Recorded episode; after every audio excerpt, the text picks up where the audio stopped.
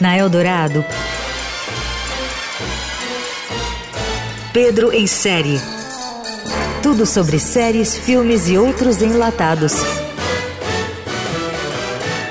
Com Pedro Venceslau.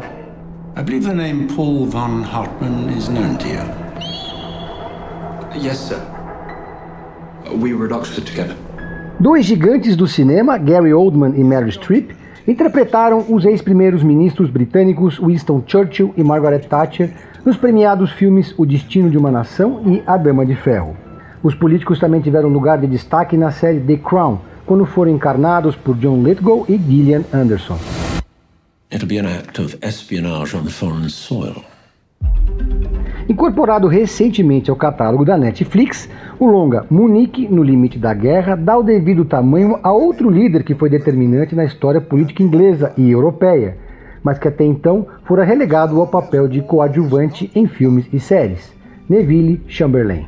Com um legado controverso entre historiadores, o primeiro-ministro que assinou com Hitler e Mussolini o Acordo de Munique em 1938 é interpretado por Jeremy Irons, o auge da trama se desenvolve justamente nos bastidores do encontro entre os três líderes. O gancho dramático é ficcional. Dois ex-colegas de faculdade, um alemão e outro inglês, se encontram em posições de destaque nos primeiros escalões da Inglaterra e da Alemanha no momento do acordo e fazem de tudo para evitar que o documento seja assinado. Não conseguem, como sabemos.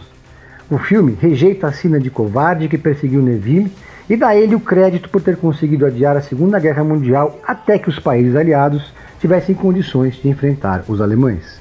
Um dos pontos fortes de Munique no limite da guerra da Netflix é mostrar como o discurso nacionalista de Hitler seduziu uma geração de jovens que se encantaram com um líder entre aspas autêntico e que prometia devolver a autoestima ao país.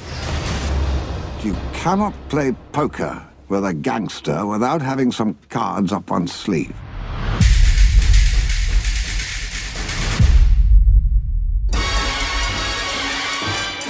Você ouviu Pedro em Série. Tudo sobre séries, filmes e outros enlatados com Pedro Venceslau.